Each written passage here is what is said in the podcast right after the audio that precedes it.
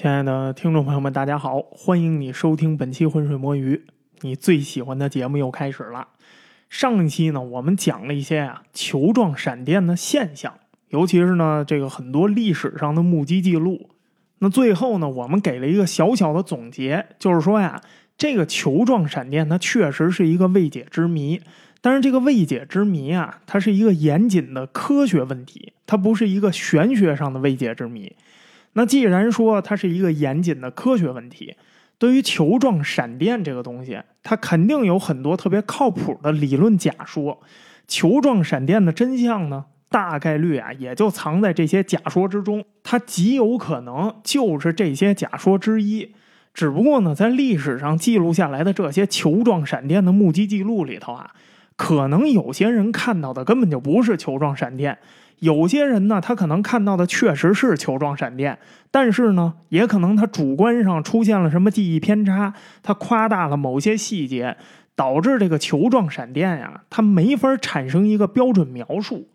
但是呢，我相信啊，只要你听过我们接下来要说的这些假说，你就会发现。球状闪电这种现象啊，它并不是没法解释，而且呢，它一点也不神秘，它也没有科幻小说里头描写的那么神奇，更没有这些互联网上啊那些个流量自媒体所说的那么的悬。但是呢，还是得很遗憾的告诉你，很可能人类啊，永远没法最终百分之百的确定哪一个假说才是那真正的球状闪电。除非有一天，咱们能给球状闪电制定一个目击标准，这个标准啊，必须得适用于所有的球状闪电目击记录。比如说，咱们得详细到说这个光球它得是什么颜色，它得是多大直径，它得是什么样的运动路径，它得是什么样的行为表现，等等等等。否则的话。甭说历史上的这些目击事件，我可以非常确定的告诉你，就是在未来球状闪电的这些目击事件里头，你还是会发现，所有这些目击者们的描述啊，他们还是会在一些细节上有诸多的差异。所以呢，基于这种现状，咱们呀只能说，就目前在理论上有可能产生球状闪电的理论都是什么理论？那这些理论呢？因为我们没法确定它百分之百就是那个球状闪电，所以呢，这些理论都只能称为假说。其实啊，关于球状闪电这个现象，最靠谱的一个假说，或者说最靠谱的一个解释，叫气化硅假说。气化硅哪三个字啊？就是元素硅被气化了。这种假说是什么呀？就是说球状闪电呀。它其实是一种二氧化硅被气化后的蒸汽团儿。为什么是二氧化硅呢？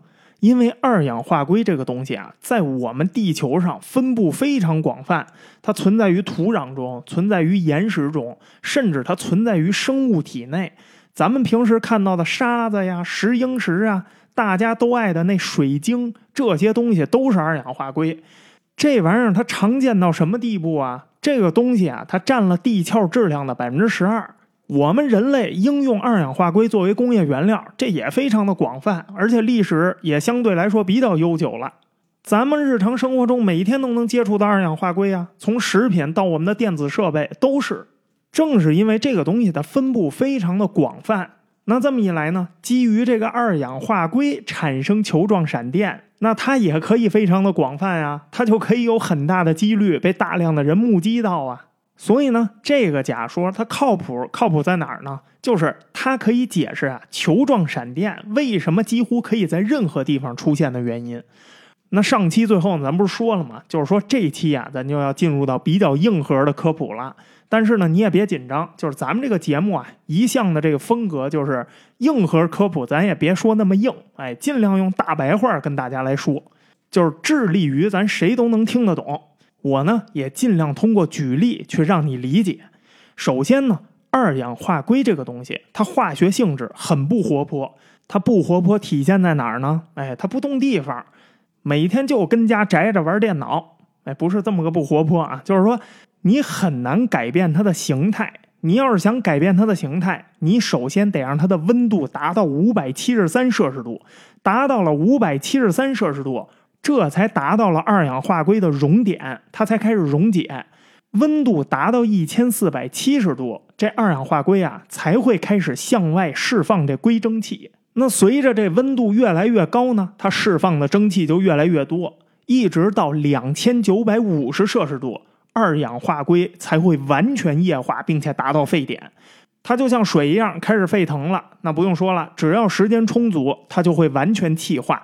就跟烧开水一样，哎，忘关火就烧干了。不过呢，现在都是电热水壶了，好多年没有这个烦恼了。那在气化这个过程中呢，刚才提到了二氧化硅向外释放的叫硅蒸气。什么是硅蒸气？就是大量的硅原子被释放出来。里面的硅原子啊，它原子序数是十四，所以相对来说呢，这是一种质量比较大的原子。那既然它叫二氧化硅，从名称上你应该也能看出来。它里头不光有硅，它还有什么呀？它还有氧。这二氧化硅啊，它平时是以晶体的形式存在的。这晶体里头呢，硅和氧的比例是一比二。所以呢，它随着硅原子释放出来的还有什么呀？还有氧原子。氧原子释放出来了之后呢，它又跟空气里的氢原子结合，形成了水分子 H2O 嘛。可是呢，又因为这个时候这个蒸汽它已经进入到空气中了，所以它的温度会怎么样啊？会急速冷却。也就是说呢，包含着大量硅原子的水蒸气，它现在急速冷却，这样就形成了一团致密的气团。我知道啊，可能好多朋友听到这儿有点懵啊，因为没有听过我们之前物理科普专题。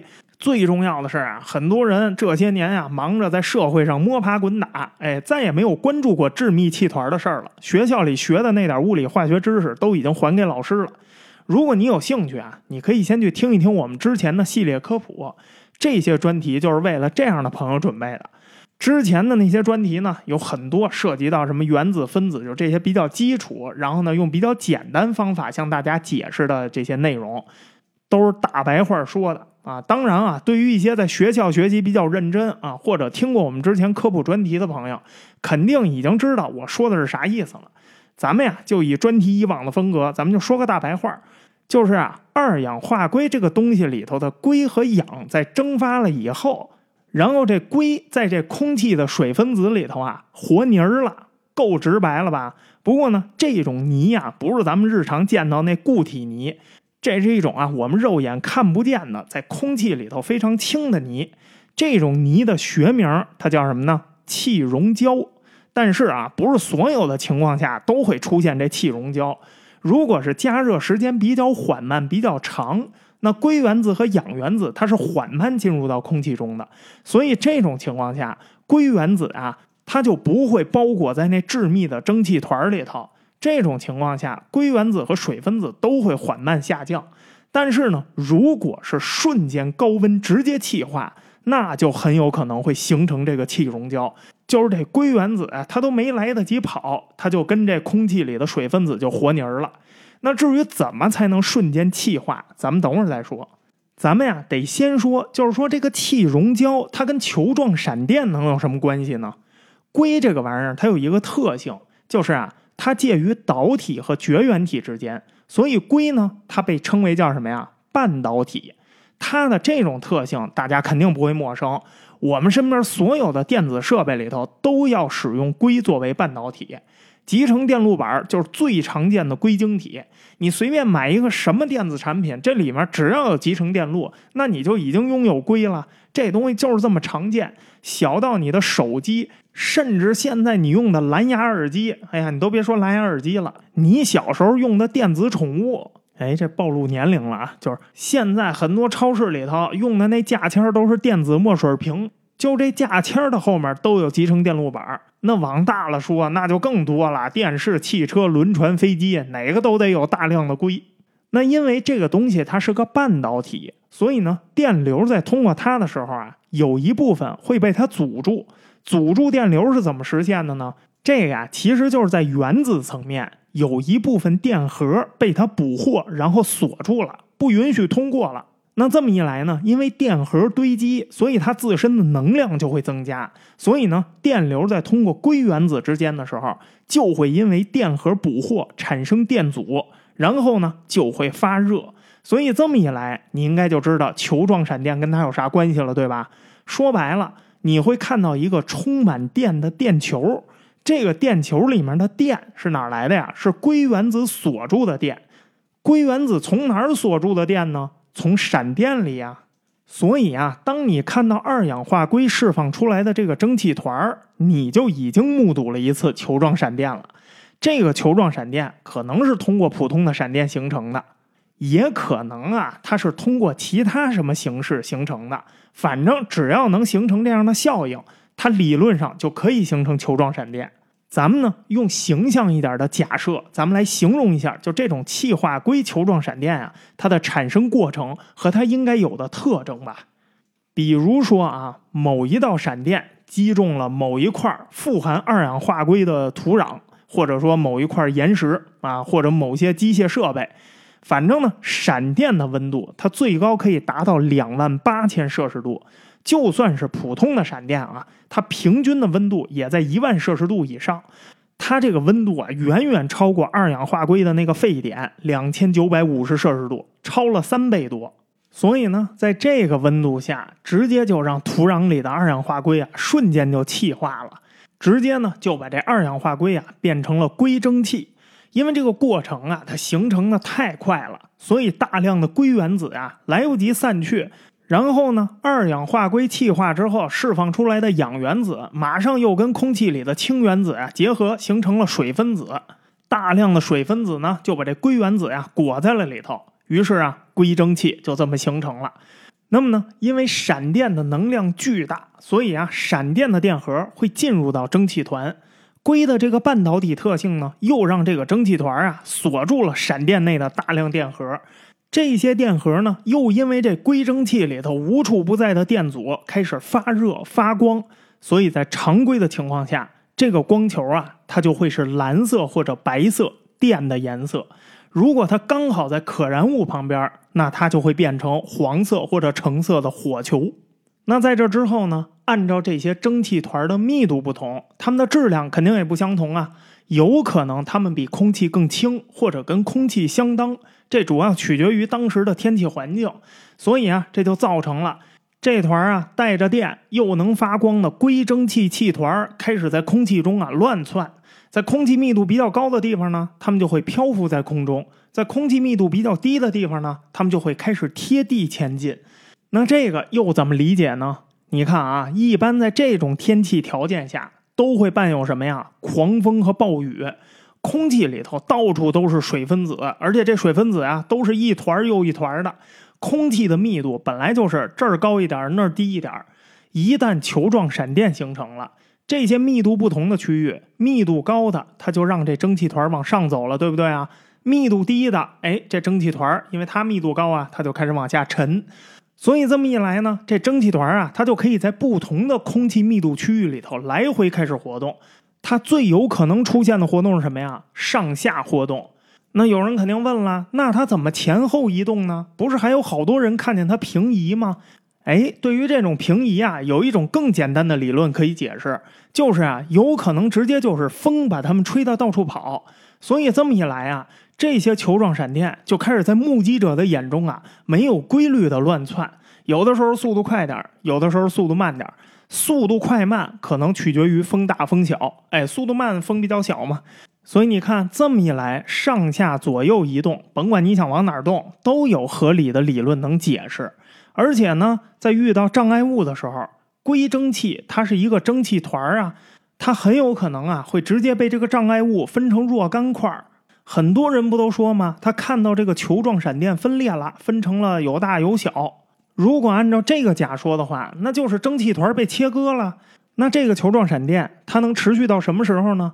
可以一直持续到硅蒸汽里头的水分被高温蒸发，再次变成氢原子和氧原子。这个过程啊，可能用不了多久，短则几秒，长则一分多钟。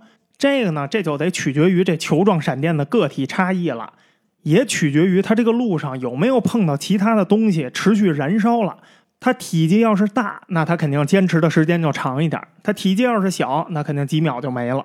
总之吧，一旦这水分子消失，气溶胶就消失了，然后呢，硅原子会重新落回地面，因为它比较重啊。硅原子没了，电阻消失了，球状闪电也就结束了。这个过程有可能会伴有爆炸。这爆炸的原因也有很多的可能，最有可能的是什么呀？他们碰到的那个东西爆炸了，比如说干裂的木头啊、可燃性气体啊，这些都很有可能造成爆炸。也有可能是什么呀？蒸汽团里头的水分被完全蒸发，这锁住了大量电荷的硅原子啊，突然被拉近，因为能量和密度过高，它导致的爆炸。总之吧，这样的蒸汽团产生爆炸，它可以有很多合理的解释，它不是一个不可思议的事情。这个理论啊，之所以说是靠谱的理论，就是因为啊，它不光是一个理论，它还有实验结果和观测结果能支撑它。最早在二零零七年的时候，有俩巴西的科学家，他们是伯南布哥联邦大学的科学家，他们俩干了一件事儿，就是通过电弧来蒸发一片纯硅，它这个硅啊特别特别的薄，结果呢，他们真的就产生了一种寿命只有短短几秒的发光球体，这些球体体积非常的小，他们在这个实验台上啊没有规则的翻滚。这两个科学家呢，在整个实验过程中啊，记录了这个发光球体的光谱。从性质和描述上来看，都非常符合对这个球状闪电的一般性描述。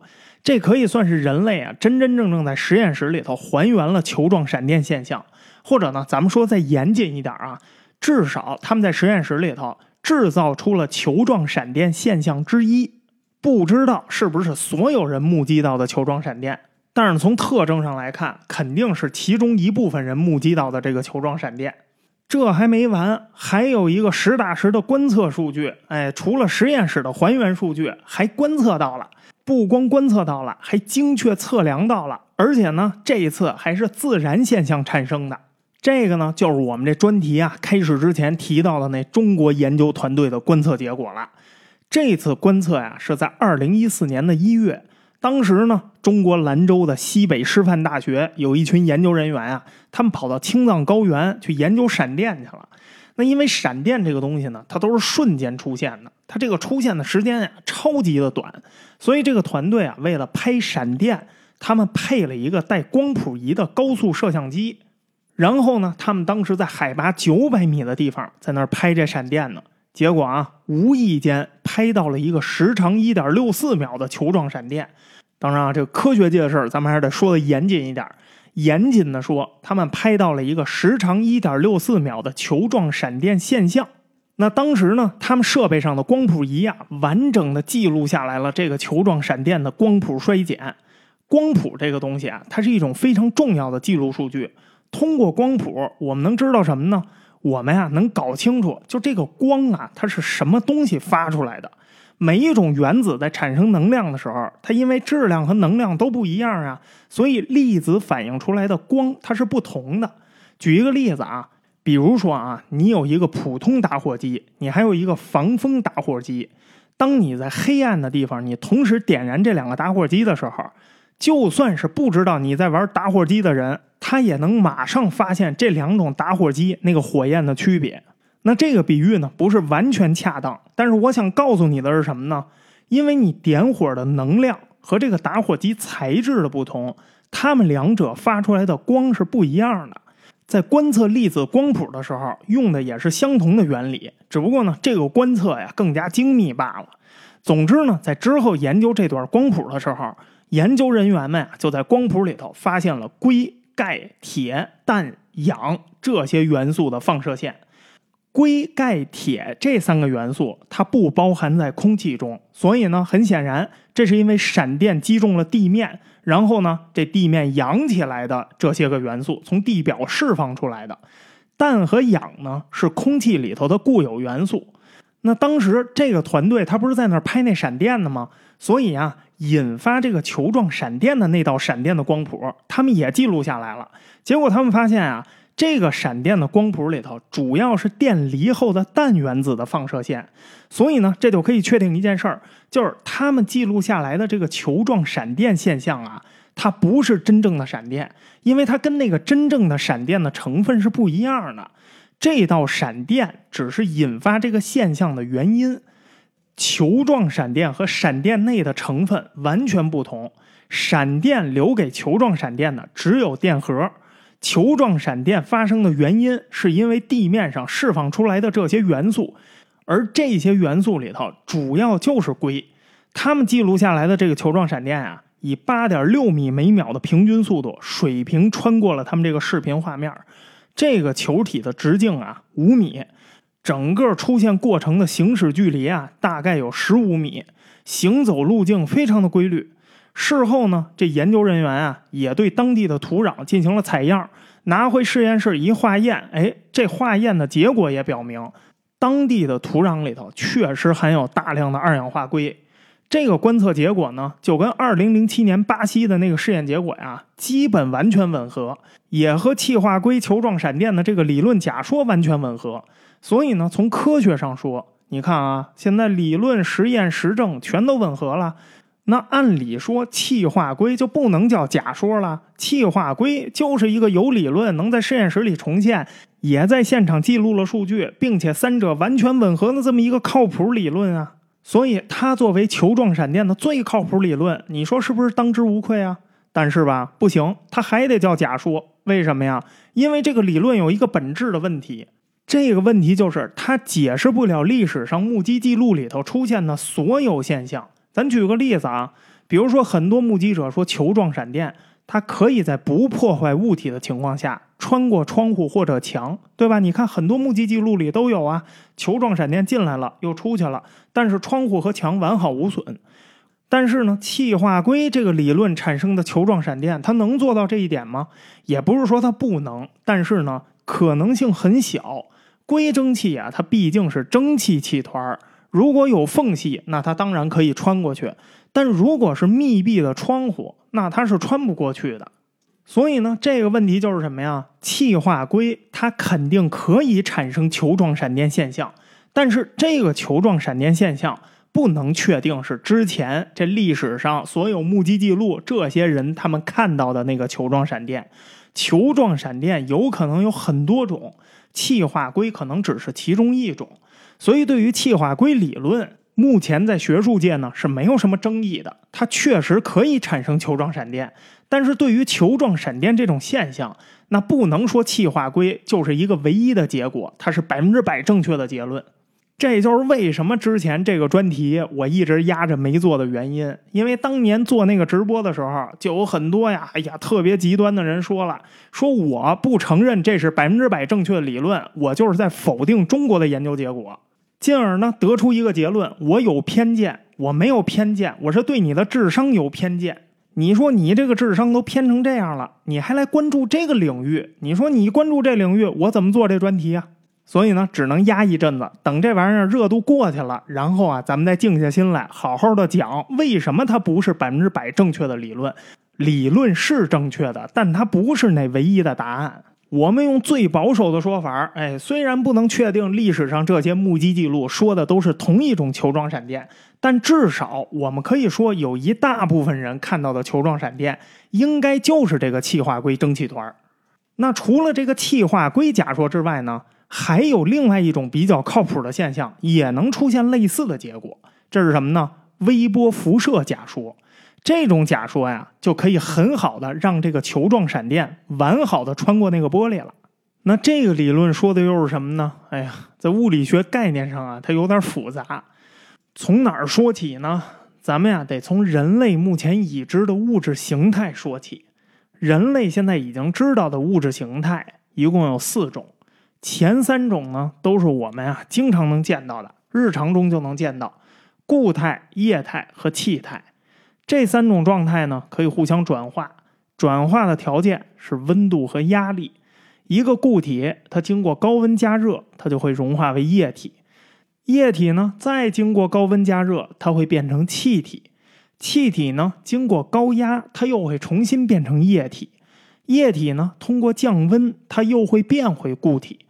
这个呢，就是咱们日常啊所能认知到的物质的三种形态。这个呢，应该很好理解。就算你没有任何物理学知识，你也肯定能知道。如果你实在理解不了，你就想想一块冰从冰到水，从水到气，再从气到水，再从水到冰的这个过程就可以了。其他的物质呢，它跟冰的差别就是熔点和沸点不同。但是呢，本质上都遵循着这个转化规则。但是吧，这物质的第四种形态，这就不是那么能容易理解了。第四种形态啊，仍然跟温度和压力有关系，但是呢，这第四种形态啊，它不能以我们的常识来理解。这种状态叫什么呢？叫等离子体。也有的中文地区啊，会把这个等离子翻译成为叫电浆。相比等离子这个说法，我个人觉得呀，就是电浆这个翻译啊，比这个等离子好。电浆这个翻译吧，它对于这个概念啊，它更形象，所以呢更加容易理解。为什么呀？我用大白话一说呀，你就明白了。简单来说啊，你持续把一个物质加热，这物质首先从固体变液体，然后又从液体变气体，对吧？但是呢，如果你继续加热这个气体，温度超过几千摄氏度的时候，这个时候吧，气体里原子的那个电子啊，就会因为获得了更多的能量，它会产生动能。然后呢，这些电子啊，就会在它的轨道上越转越快，最后快到什么地步呢？摆脱原子核的弱合力，飞出原子核的引力范围，变成一种电子，叫自由电子。当无数的原子核周围啊排布着无数的自由电子的时候，这些自由电子呢还在这个空间里头乱窜，这个气体它就变成了等离子体或者叫电浆。这形态呢有点难理解，你说它是气体吗？从形态上看吧，它是无形的，它也没有体积，所以呢它可以看作是气体。可是吧，它内部又有大量高速运动的自由电子。大家知道啊。质量和能量是可以相互转换的，质能转换公式吗？所以呢，当一个东西速度大的时候，这个东西的质量也会变大。那当它的质量总体变大的时候，它的密度也就增大了。所以呢，这玩意儿它显然跟气体又不一样了。它比气体的质量和密度都要大，但是呢，它能算是液体吗？也不能，因为它是看不见摸不着的东西，它不具备液体的属性。所以呢，它就成了一种啊，既是气体又是液体的东西，有近似液体的质量，可是呢，又有近似气体的体积。哎，正因为不好理解，所以呢，你叫它等离子体，它就更不好理解了。那你看这东西是不是叫做电浆？它更加形象，更容易理解呢？像电一样的浆，虽然我们日常生活中啊，几乎见不到这种东西。我能想到最接近的东西啊，可能就是北京的豆汁儿了。哎，介于豆渣和豆浆之间的发酵物质。我开个玩笑啊。总之吧，我们一般的认知啊，很难理解它们，因为实在太少了。哎，除了呀已经被淘汰的这等离子电视之外，咱确实很难找到这种技术的应用了。等离子电视的原理就是什么呀？就是在真空管里头啊注入一些汞蒸气。然后呢，一通电施加电压，它们就变成电浆了。因为这个能量提高了，所以它们就会发光，再通过荧光粉来反射这些光，这就形成了影像。但是吧，这种技术的缺点它很明显，真空管里的能量太大了，很容易出现故障，而且呢，要不断的把这个气体变成电浆，又要再把这个电浆变回气体，所以呢，在这个过程中啊，能量是有衰减的。这就使得呢，等离子电视这种东西，它寿命就特别的短，看不了多长时间，你就得去换那个真空管去。但是呢，这玩意儿它优点也明显，它没坏的时候啊，它亮度特别的高，所以呢，它的发色就特别的鲜明，它的清晰度也就特别的高。不过呢，这玩意儿现在基本上被市场淘汰了啊。有些人家里可能还有等离子电视，有人好这口，但是现在有等离子电视的，那基本上已经是小众的消费群体了。市场淘汰它，我想呢，不是因为这个技术不够先进，而是因为啊，这个技术的连带成本太高了。所以呢，咱们日常能看到的等离子技术就非常的少。除了这电视之外，咱们这生活中确实见不到什么等离子的应用。不过呢，虽然咱们平时看不到，但是电浆这个玩意儿啊，在宇宙中是普遍存在的，特别的常见。所有的极高温物体周围啊，都会有电浆的存在。比如说啊，几乎所有的恒星周围都有电浆。恒星本身其实就是一个等离子体。你说常见吧，也常见。你抬头看看太阳，你就看见等离子了。可是吧，除了看太阳，跟看你家那等离子电视，你还真没地儿看去了。那好啊，这等离子体或者叫电浆啊，它跟这球状闪电的微波假说又有什么关系呢？哎，这关系啊就是这样，在这个理论下呀。球状闪电很有可能是某些气体被瞬间加热形成的电浆团儿。因为这个电浆里头的自由电子啊，它有极高的动能，所以整个电浆呢会处于高能状态。这些自由电子啊，在电浆里头不断的移动，这就让这个电浆啊，它有极高的导电性。在咱们地球的自然环境中，具备产生这电浆条件的一个自然现象就是什么呀？闪电啊！闪电就是我们日常能观测到的温度最高的一个东西了。几千度的高温就已经可以让气体电浆化了，更何况闪电是上万度的高温，甚至是几万度的高温。一旦闪电击中某个区域的这个气体电浆化，那就意味着这个电浆团啊，它会出现一个质量极大的区域。这质量极大的区域呢，密度就会变大，而且这个区域呢，还是由自由电子构成的，所以呢，它有很好的导电性。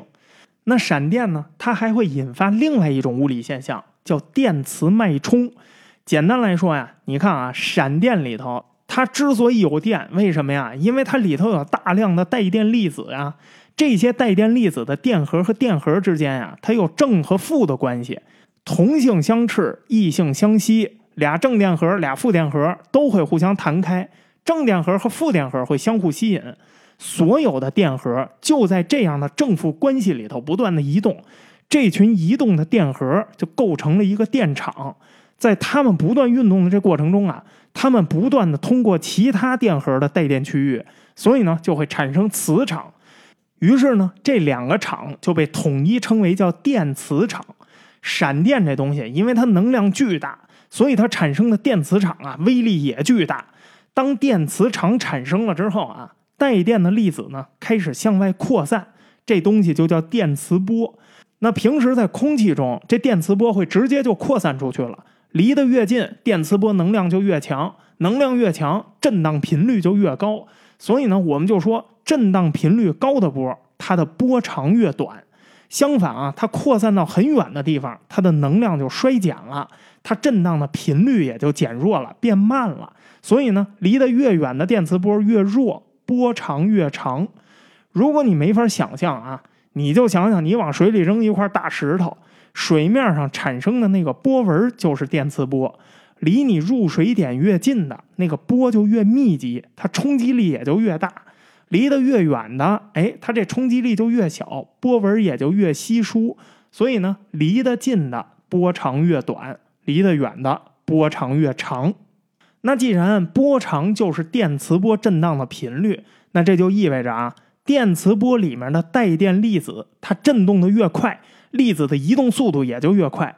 速度快说明什么？它的能量大，所以它速度越快，能量就越大。于是呢，波长越短的波，它的能量就越强；波长越长的波，它的能量也就越弱。咱们四周的空间弥漫的无线电波就是很弱的波，因为带电粒子的振荡幅度呀比较小。但是呢，WiFi 的波现在都 WiFi 六了。它呢就是比较强的波，但是呢它不会对我们人体啊产生什么可见的伤害。但如果啊波长比它更短的波，比如说伽马射线，极端了啊，咱们就一下就说到最极端的，伽马射线就是非常强的波，它的带电粒子啊，它振动频率太快了，甚至呢可以打碎咱们人体内的 DNA。这就是为什么咱们如果暴露在高强度的电磁波里头会死亡的原因。这样的波就被叫做电磁辐射。那闪电它所产生的电磁辐射，它当然没有伽马射线这么强，因为没有那么大能量。最关键的是，闪电产生的电磁辐射，它的时间非常的短，所以呢，即便它能量再大，它也会很快的在空气中扩散，就消失了。但是啊，如果你恰好在那个闪电落点地点附近，那甭说了。就算你没被直接电死，你也会因为巨大的电磁波啊给打一跟头。就算你离得不是太近，你没有被打一个跟头，但是呢，这么强的电磁波也可能会对你的大脑啊产生一些伤害。具体的，你往后听我们下一个假说你就知道了。反正呢，你要真在闪电击中的这个范围内，死不死啊，那就得看命和你离被击中点到底有多远了。当然啊，这是比较极端的情况，咱说一个比较常见的吧。咱们呀，应该都有一个常识：夏天的时候，如果有暴风雨或者雷暴，要关闭家里的电器，为什么会这样啊？就是怕闪电万一落在你附近，瞬时的那个电磁辐射呀，它产生的电流有可能会直接破坏掉你的电器。但是呢，这种情况也很少发生。不过呢，估计啊，就是在你的生活经历中，就算你自己没有亲自遇到过这种情况，你身边应该也有人遇到过。就是啊，比雷直接劈中某一个人，哎，造成伤亡，这个概率啊，还是要大不少的。那比这雷直接劈中人更少发生的。就是通过电浆产生的球状闪电。那好，咱现在说完了电磁辐射，也说完了电浆等离子啊，咱们现在终于可以说一说啊，就是电磁辐射假说产生这球状闪电的原理了。其实啊，你理解了前面两个概念之后，这个假说就非常简单了，就是闪电击中了地面的某一个位置，产生了瞬时高温，让这个地区啊周围的气体变成了电浆。然后呢，因为这个电浆里头全都是带电粒子，所以呢，闪电引发的电磁脉冲啊，它直接就在这个电浆团里头产生。这个电浆团呢，它因为密度非常高，质量也非常的大，所以呢，这电磁脉冲啊，它一时半会儿没法像在空气中一样快速向外扩散，被困在这个电浆团里了。也就是说呢，空气里头出现了一个包裹着电磁脉冲的电浆泡。这就是这个理论下产生的球状闪电的形态，但是呢，这个电浆泡啊，它毕竟不是固体，所以呢，它不能完全阻隔这个电磁脉冲向外产生电磁波继续扩散出去，只是把速度减缓变慢了而已。它只是啊，暂时困住了电磁波，所以呢，在它包裹这个电磁波一段时间之后，所有的电磁波啊，还是会离开这个电浆团儿这电浆团本身呢？它也因为这个温度的急剧降低啊，它维持不了多久，所以呢，很快它就又变回了气体这个形态。于是呢，这个球状闪电就在短时间内啊，它就消失了。更有可能的消失方法是什么呢？就是电浆团啊包裹的那个电磁脉冲能量太大，高密度产生了极高的压力，最后呢以爆炸结束。这也比较符合球状闪电的一些特性。很多目击者不都说了吗？球状闪电会爆炸。最重要的是，电浆啊，它是一种特殊的物质形态，它的构成啊是原子核搭配一大堆的自由电子。电浆包裹的这个电磁脉冲啊，它也是一堆电子。甭管是电子还是自由电子，电子的体积都非常的小，它可以穿过我们认为的高密度的物体，甚至是我们人的身体，更别说是窗户或者石头墙了。只有极高密度的金属，它能够抵御部分电磁脉冲。你想想啊，现在很多学校考试的时候都要把手机装到手机屏蔽盒里，那屏蔽盒都是金属的。你现在应该知道为什么这个东西必须得是金属的了吧？因为它的密度高啊。所以这么一看，这个微波假说的球状闪电，它不就具备了穿越玻璃或者墙理论上的可能吗？那这个说法，它之所以不是最可能的那个理论，就是呢，它比那个气化硅假说呀要稍微差那么一点就是因为什么呢？这个理论啊，它只是在理论上说得通，实际上在现实里头啊，没有任何可以观测的结果能支撑这个说法，也没有一个特别严谨的试验能还原这个理论。但是呢，你注意我说的啊，我说的是严谨的实验，其实啊还是有实验。所以呢，它不是最不可能那个理论，但是它是有可能的。这个实验叫什么呢？叫微波炉实验。但是你可千万别一听这名啊，微波炉实验，那我在家也可以做。您可千万别在家里做这个实验呀，用的不是家里那个微波炉。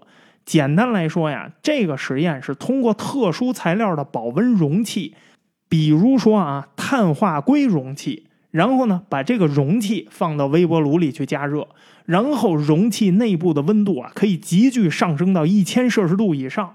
这样一来，这个容器内部会形成一个小的等离子团儿，就是电浆团儿。同时呢，在加热的过程中，还要给这个容器啊一个火源。这样一来呢，火源的能量就会进入到电浆团里头，形成一个小小的球状闪电。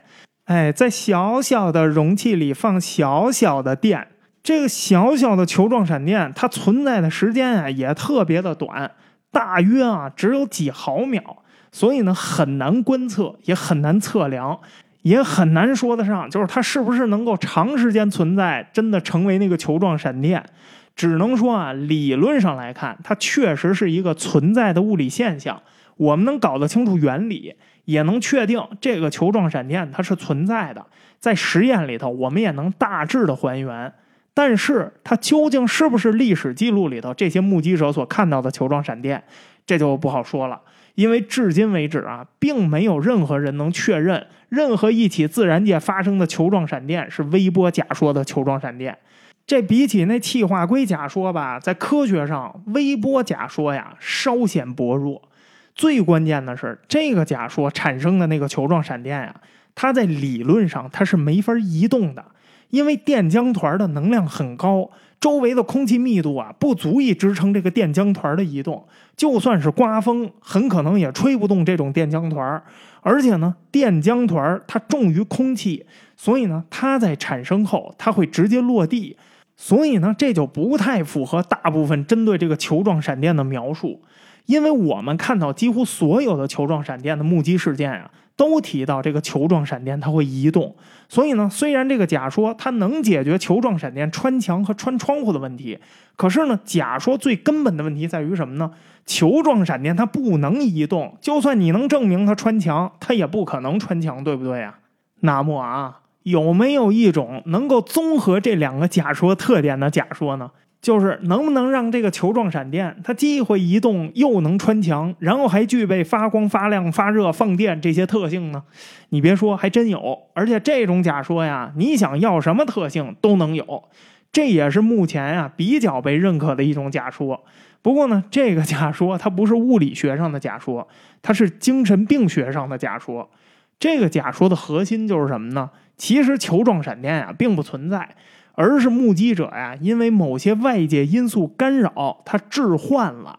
不过呢，这种置换不是瞎扯淡，而是确实有实验数据能够支撑的。二零零八年的时候，奥地利的因斯布鲁克大学的研究员们啊，做了一组动物实验。什么动物实验呢？就是高压电对哺乳动物大脑的影响。他们发现呀，哺乳动物如果距离高压电太近。就有可能因为瞬间发出的电磁脉冲啊，受到脑部伤害，就会诱发类似球状闪电这种视觉幻觉。当然啊，他能看到什么样的幻觉，这取决于他的大脑联想到了什么幻觉。这种电磁脉冲啊，伤害脑部的原理还不太清楚，有可能呢是电磁脉冲啊瞬时太强大，干扰到了脑内神经递质的传导。然后呢，在视觉皮层上引起了一些错误影像。虽然原理搞不清楚，但是在病理上，这种精神疾病是真实存在的。在人类已知的精神病学领域里头，有一个精神病叫枕叶癫痫。这个病的具体症状就是看到错误的视觉信息。枕叶是哺乳动物的四个脑叶之一，它的主要功能是什么呀？就是处理视觉信息。当枕叶功能受到干扰的时候，你别说看到球状闪电了，你就是想看闪状球电，那也不是什么不可能的事儿。那你想想啊，就高压电都能诱发，那跟闪电相比，高压电算个毛啊！所以呢，毫无疑问，闪电肯定也可以诱发这种疾病。这个症状目前就被称为叫电磁置换。那至于为什么这些人看到的是球状闪电，而不是什么其他的幻觉？这个呀，可能跟大脑的其他部分有关系，因为这些人啊，他目击球状闪电都是在暴风雨的情况下，当时这些人的大脑啊，他的部分仍然在处理什么闪电呀、暴风雨啊、雷呀这些信息，电磁置换它只出现在枕叶上，所以呢，这有可能会让大脑的其他部分啊，直接给解读成跟闪电相关的内容。所以呢，这些人就有可能看到了一个圆形的、能够移动的、能穿墙的、对自己无害的这么一个发光球体。所以呢，这个假说的结论就是什么呢？这些人并没有真的看到球状闪电，而是他们以为他们看见了球状闪电。这个假说呢，很好的解决了气化硅假说跟微波假说呀都没能解决的问题。这玩意儿既可以穿墙，也可以移动，而且呢，你想让它怎么走，它就能怎么走。你想让它有什么特质，它就可以有什么特质。听起来吧，好像就是完美的解决方案了。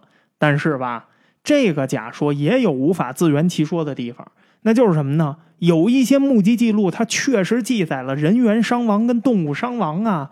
如果幻觉假说能成立的话，那这些人是怎么死的呢？那猪是怎么死的呢？所以啊，显然这个假说它也是有问题的。那除了这三种假说之外呢，实际上对于球状闪电呀，还有大大小小好几十种假说。但是几乎所有的假说呢，都基本上是以这三个理论为基础的衍生假说。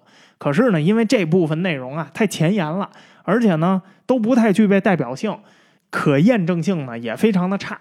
这仨假说好歹还是从现象到实验到验证，它是有个过程的。但是基本上其他的假说呀，都只停留在理论部分，而且呢，也都是从这三个假说里头发展出来的。所以呢，咱们呀就不在这儿花篇幅逐项介绍这些前沿的科学观点了。咱们专题里目前说的这三种假说，基本上就能覆盖所有的球状闪电理论假说了。但是呢，为了咱们这个专题的严谨性，既然做一次，咱就尽量把它做全面。咱们呀就稍微挑几个比较有代表性的，简单说一下。那第一种呢是微波假说的一个变种，叫核反应假说。这个假说呢，原理比较复杂。简单点说吧，就是因为闪电的温度啊，在极端的情况下，它可能达到太阳表面温度的五倍。这个温度啊，有可能会引发大气中氢的一个同位素氘，它产生核聚变反应。这核聚变反应啊，是一个微型的核聚变，可能肉眼都看不到。但是即便如此，核聚变的能量也巨大。所以呢，在这个肉眼看不到的小点周围，会因为极高的温度把一切气体电浆化，然后呢，就又回到我们之前介绍过的那微波假说里的那个电浆泡理论，形成球状闪电。你可以通俗点把这个过程啊想象成闪电，它呢无意中制造了一个微型太阳，然后在太阳周围出现了电浆。不过呢，这个理论模型啊，它只是停留在理论上，它离验证和观测都还差得很远。而且呢，就算是这个模型它真的存在，那产生球状闪电也仍然是不能移动的电浆泡的球状闪电呀。所以呢，仍然没法解决它不能移动的问题。再说啊，这个理论里头有一个关键的问题是未知的，就是闪电它是不是真的有这么高的能量能引发核聚变？这才是我们首先要讨论的问题。就算闪电它的能量足以引发核聚变，那它存在的时间也肯定极其的短暂，可能都要以微秒计算。这跟球状闪电目击记录里头描述的那个时间也不相符，对不对啊？所以呢，这个理论啊，只能说，哎，又得说绕口令了啊，就是理论上可以证明球状闪电的理论，但是呢，离理论变现相去甚远。第二个假说呢，跟它类似，就是气化硅的演化版本。这个理论呢叫放电假说。这个假说呢，之所以是气化硅的衍生版本，就是说这个假说里头，它产生蒸汽的不是硅，而是其他的金属原子，通称啊就是大气中的尘埃粒子。这些啊不知道是什么的粒子被闪电击中了，然后呢形成了一个电荷集群。被同样气化的水分子包裹，形成了一个蒸汽球，就不是硅蒸汽了，可能是这个蒸汽或者那个蒸汽。总之吧，电荷呢被困在中间，这样的话呢，就出现了一个微型的、持久的这么一个闪电。因为被包裹在这蒸汽团里头啊，所以呢就成了球状闪电。这个假说跟气化硅啊本质上没有什么差别，无非呢就是放电材料不同。所以呢，就算是这种理论成立，也跟气化硅那个假说面临同样的问题，就是有相同的缺陷，没法完好的穿墙啊。更何况气化硅这个假说呀，它已经有实验和观测结果能印证了。所以呢，这种啊不知道是什么粒子形成的蒸汽的这种放电假说，目前呢它缺乏支撑的实际证据。那第三个模型，这就比较前沿了。这个东西啊，就完全证明不了了。名称呢叫量子电动力学模型。这个模型太复杂也太前沿了。简单来说就是什么呢？闪电的巨大能量啊，可能引发了正反物质湮灭，释放出了更大的能量，然后进一步呢，让正反物质啊，在一个范围内持续湮灭，持续释放能量。在这个过程中啊，因为正反物质湮灭的能量巨大，所以出现了强光。不过呢，这个假说呀，目前已经超出了人类可验证的这个科学范畴了，也远远超出了目前我们这个科学能认知到的这个领域了。所以呢，我们只能把这个假说呀归为前沿理论。至于能不能验证，能不能成立，没人知道。比如说正反物质湮灭，它能停下来吗？如果一旦发生了，那它是怎么结束的呢？哎，这些问题啊都回答不了。所以呢，这个理论它到底有没有可能啊？那只能交给未来的人去验证了。反正呢，就目前当代科学界呢，这无能为力了。气化硅假说、微波假说跟这幻觉假说，虽然他们都有自己的缺陷，但至少这理论模型是非常完整的。而且呢，在球状闪电这个目击事件，它很多的通用特征上，它也是吻合的。你看啊，气化硅假说也好，微波假说也好，它都能支撑很多的通用现象。比如说，只要你不碰它，它就不会对人造成任何伤害，对不对啊？还有就是，它们都会对电器造成损害，也都会被金属吸引啊。因为内部都有极高的温度，所以呢，它们会留下味道。只是从目击记录上来看呢，有的人可能闻到的是硫磺味儿，有的人闻到的呢是焦糊味儿。这个呀，可能是每个人对这个味道的评估啊、记忆啊、理解啊，它都不一样。而且当时呢，这个现场情况不一样，被点燃的东西可能也有区别，所以呢，这个描述啊可能会有差异。一切感官上的东西也都可能因为大脑的病变引发呀。所以你想想，这幻觉假说它也是合理的呀。这三个理论你单独挑出一个来，哎，都解释不了所有的现象。但是你想想啊，三个理论要是合起来，它是不是基本上就能够描述所有球状闪电目击事件的特征了呢？当然啊，这没法让我们确定说哪一个理论是正确的球状闪电理论，因为不管是哪一个理论，它都只能描述一部分特征。所以啊，甭管是哪种理论解释，球状闪电这东西，它最大的谜，它不在科学上，而是在于这些目击记录上。在我们讨论球状闪电的原理之前，我们应该先讨论的是，到底这些人他们看到的是不是同一种现象？有没有一种可能啊？哎，这就发挥你的想象力啊！有些人看到的是气化硅球状闪电，有些人看到的是电浆团球状闪电，有一些人看到的呢，就是纯粹的幻觉。如果这种说法成立的话，那我觉得这情况可能才能更合理的解释球状闪电的这种现象。甚至啊，咱们可以大胆的假设，有没有可能球状闪电的这个现象，它的成因还有若干种？只不过呢，这些不同的成因它造成的现象，它看起来非常的相似。咱们呀，举一个大白话的例子，比如说啊，咱们现在要做西红柿炒鸡蛋这个菜。你看看啊，这蛋你可以用鸡蛋做，你可以用鸭蛋做，你可以用鹅蛋做，你想用什么蛋都可以。你要能弄到恐龙蛋，你都没问题。这西红柿呢，你的选择余地也特别的大，你可以用新鲜西红柿做，你可以用罐头西红柿做，你可以用小西红柿做，你可以用长西红柿做，你可以用红的做，你可以用黄的做，你可以用一半西红柿配一半番茄酱做，你随便做。你也可以用任意一种西红柿去搭配任意一种蛋，但是你的每一种做法针对过程都一定有一个具体的名称，对不对？比如说，你用西红柿酱加鸭蛋做出来的，应该叫什么呀？西红柿酱炒鸭蛋。你用小西红柿和鸡蛋做出来的，那应该叫什么呢？小西红柿炒鸡蛋。无论你用什么方法，你用什么理论。但是你都能做出一个通称为番茄炒蛋的菜来，而且从外观和口感上，番茄炒蛋它虽然有很多细微的差别，但是大差不差。至少任谁一吃，他可能说不出这是什么蛋，这是什么西红柿，但是他马上能说出这道菜的名字——番茄炒蛋。球状闪电这个现象，其实啊就是番茄炒蛋，看起来都是差不多的现象。但是原理上的构成，它有很大的差别。有一些呢，我们人类已经知道原理了；有一些呢，我们人类还没能认知到。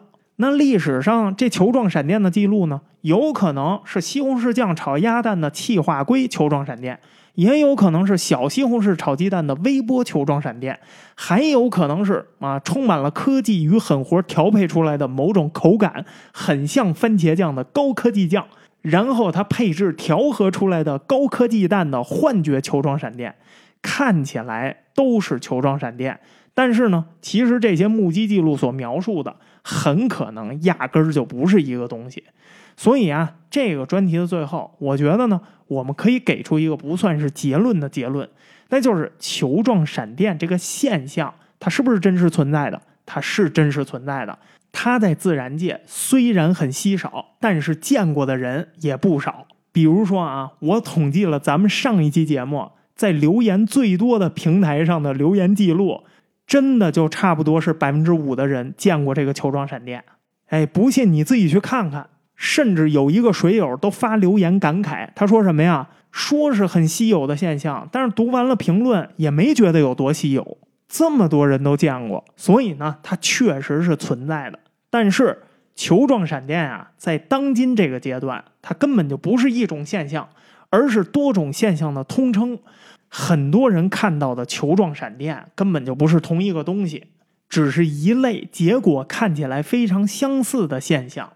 球状闪电这个东西，在自然界它可能存在多种多样的形态，也有各种不同的成因。但是呢，因为人类目前还没有确切的掌握这些形态的具体信息，绝大多数呢也没法捕捉，也没法记录，甚至没法证实目击者呀他是不是真的看到了。所以呢，科学界也没法对这些不同的球状闪电提出一个统一的理论来。也就只能啊，任由民间自己去发挥了。反正你们管这东西叫球状闪电，哎，民间这么称呼，科学界也这么称呼啊。只是这么一来呢，球状闪电的研究意义啊，其实就不大了。你连这个名字下边的具体内容是什么，你都搞不清楚。你说你怎么研究？你研究什么呢？不是说科学它解释不了这个东西，也不是说科学研究不明白这个东西，是什么呀？是科学界根本就不能确定普通人看到的这个东西是什么。这就是球状闪电这个研究领域里头最尴尬的一件事儿，也是它成为科学界呀真正未解之谜的原因。就这种尴尬，它尴尬到什么地步呢？其实这个世界上啊，是有一个专门的国际学术组织，它是研究这个球状闪电的。这个组织的名字呢，叫国际球状闪电研究委员会。这个组织里头有不少正经的科学家和学者，他们本来啊，定期都会举办一些研讨会，但是呢，后来他们就不举办了。为什么呢？就是刚才我们说这问题。这研究委员会内部啊，对于这个球状闪电的特性，它这个争论就一直没有停过。就是这争论，争论什么呀？就是咱们大家到底在研究什么？大家研究到后来啊，终于发现了，这组织里头啊，好几波人研究的东西根本就不是同一个东西。有的人在研究化学反应，有的人在研究核聚变，有的人在研究量子物理，有的人在研究心理学，有的人在研究精神病。乱七八糟的科学家呀，凑在一起，连一个统一的议题他们都协商不了。对于现象的描述呢，那也是各取所需。所以啊，二零一二年七月。他们本来想在美国的德克萨斯呀开一个会，但是呢，开会之前就因为啊各方对这个会议的内容啊缺乏共识，最后大家一气之下说不开了，咱们呀会议取消，然后这个委员会就不再组织统一的活动了，大家呢各回各家，各自研究自己的东西去。你有什么研究成果，委员会啊帮你发论文，帮你通知。但是这聚一块儿商量说，大家应该怎么研究啊？应该往什么方向努力？这事儿啊，别浪费时间了。总之吧，一个严谨的科学研究课题啊，它要从观测到理论，再到实验检验，这样呢，才能在科学上验证和解释一个现象。如果没法完成这个过程，那就没法得出严谨的科学结论来。所以呢，球状闪电这个未解之谜啊，它不是畅销书和一些流量自媒体嘴里的那种玄学上的未解之谜。球状闪电本身啊，其实它没有什么神秘和不可思议的。这个所谓的未解之谜啊，说白了就是科学家呀实在不知道该解哪一块儿。科学呀不是解释不了说大家看到的这种现象，事实恰恰相反，是可以解释这种现象的理论实在是太多了，没法确定实际发生的现象究竟是哪一种。所以呢，这个未解之谜啊，你得加引号，它是一种相当有含金量的未解之谜，跟神秘学所说的未解之谜啊，那是两码事儿。一定不要被别有用心的人偷换了这个未解之谜的概念。那至于这几年前在直播间里头带着一口气儿听科普的这些个人，就是只要是中国团队做出来的研究结果，就是不容否定。你否定就是你思想有问题的。还是那话，趁早啊，你就别关注这个领域了。这个领域啊，不值得您这样的关心。这领域都是小事儿，你这种境界呀，应该是日理万机。这科学上的事儿啊，就让这些无足轻重的科学家们自己忙叨忙叨就完了。有什么重要成果啊，以后再向您汇报。好了，我们这专题啊，两期的篇幅，哎，就做完了。从现象到本质，说是硬核科普，其实呢也没那么硬核。毕竟是科普，不是搞科研，所以呢，在这个节目里头，我们的叙述方式啊，就是基本上以大白话，以大家能听得懂为主。那直播间听众里头呢，不乏有一些是真正的专业人士。这个在这些人面前呀，那我这就算是班门弄斧了，让人家贻笑大方。有什么样的错误呢？欢迎指正。或者呢，这些专业人士啊，要是能有时间、能有精力、能有兴趣，给大家呢就这个话题做进一步的科普，那也希望啊，来自各个学术领域的这些个大手子，能在评论区多多留言。那最后最后呢，我们插一小段广告。我们伪满洲国的故事啊，这个第二季已经接近尾声了。如果你对满族、满洲、伪满洲国这些个历史故事啊感兴趣的话，不要错过这个专题。还是咱们的老风格啊，史料的丰富程度肯定不会让你失望的。那么在此呢，感谢所有通过购买付费专题的方式支持这个节目的朋友。也感谢呢所有收听免费专题的朋友，哎，你们的收听就是我更新的最大动力了。那么希望你呢，不管在哪个平台收听我们本期节目，都能多留言、多点赞、多转发，在数据上支持这个节目。好了，感谢你的收听，咱们呀下一个专题再见。